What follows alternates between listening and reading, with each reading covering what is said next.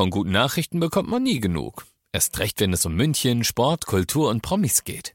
Lesen Sie selbst gute Nachrichten. Heute in der Abendzeitung und auf abendzeitung.de.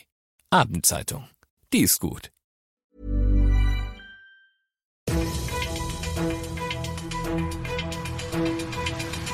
95 5 Charivari, das München Briefing, Münchens erster Nachrichtenpodcast.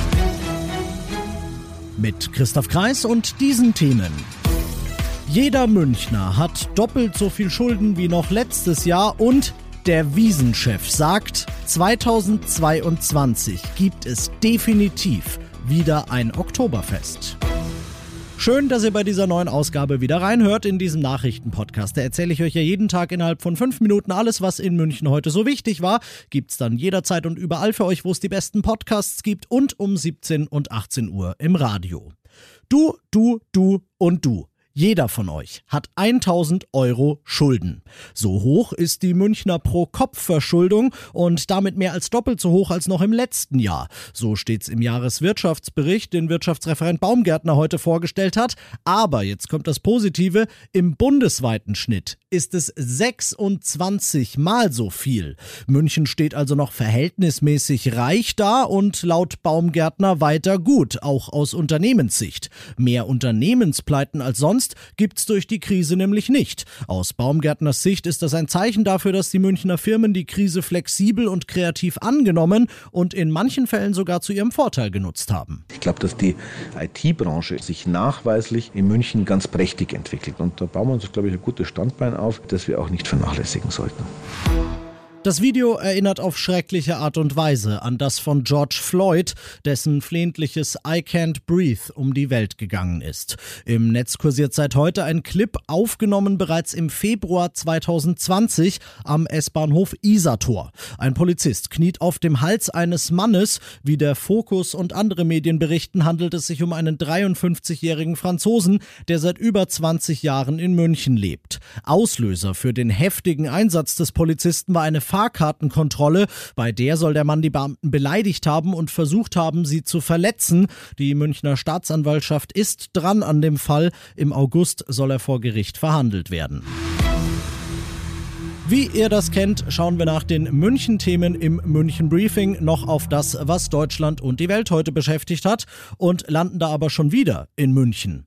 150 Leute bei uns schwänzen nämlich im Schnitt jeden Tag ihren Impftermin. Mit diesem Trend, da sind wir nicht allein, sondern bundesweit machen das immer mehr Leute so.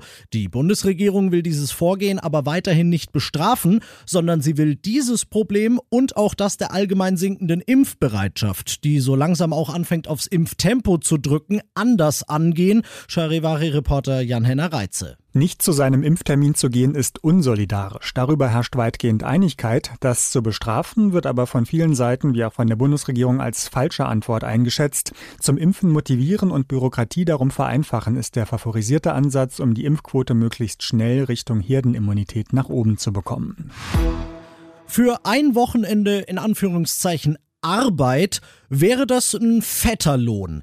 Die Hacker, die am Wochenende hunderte Unternehmen weltweit mit Erpressungssoftware angegriffen haben, die machen sich Hoffnung auf eine richtig fette Beute. Sie verlangen umgerechnet rund 59 Millionen Euro Lösegeld in der Kryptowährung Bitcoin. Nur dann wollen sie die ganzen Computer, die sie gekapert und gesperrt haben, wieder freigeben, Charivari-Reporterin Jana Laumann. Diese Attacke war besonders perfide und effizient. Die Hacker haben eine Sicherheitslücke bei einem IT IT-Dienstleister genutzt, um die Computer seiner Kunden zu entern und deren Festplatten zu verschlüsseln. Sie bieten jetzt einen Code an, mit dem man die Rechner wieder freischalten könnte. Das allerdings nur für die Rekordsumme von umgerechnet fast 60 Millionen Euro in Bitcoin. Wenn die Behauptung stimmt und wirklich etwa eine Million Rechner infiziert sind, dann wäre das nach Einschätzung von Experten die größte Lösegeldattacke, die es bisher gegeben hat. Und das noch zum Schluss.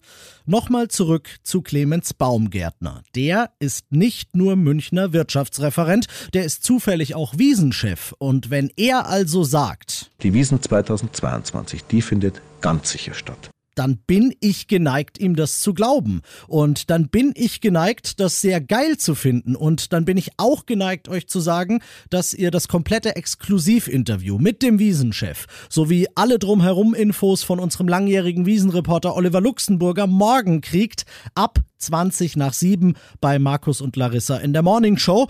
Ich bin Christoph Kreis. Ich freue mich drauf auf eine Wiesen 2022 und wünsche euch einen wunderschönen Feierabend. 95 5 Charivari, das München Briefing. Diesen Podcast jetzt abonnieren bei Spotify, iTunes, Alexa und charivari.de. Für das tägliche München Update zum Feierabend. Ohne Stress, jeden Tag auf euer Handy. Even when we're on a budget, we still deserve nice things. Quince is a place to scoop up stunning high-end goods for 50 to 80% less than similar brands. They have buttery soft cashmere sweaters starting at $50, luxurious Italian leather bags, and so much more. Plus, Quince only works with factories that use safe, ethical, and responsible manufacturing. Get the high-end goods you'll love without the high price tag with Quince. Go to quince.com/style for free shipping and 365-day returns.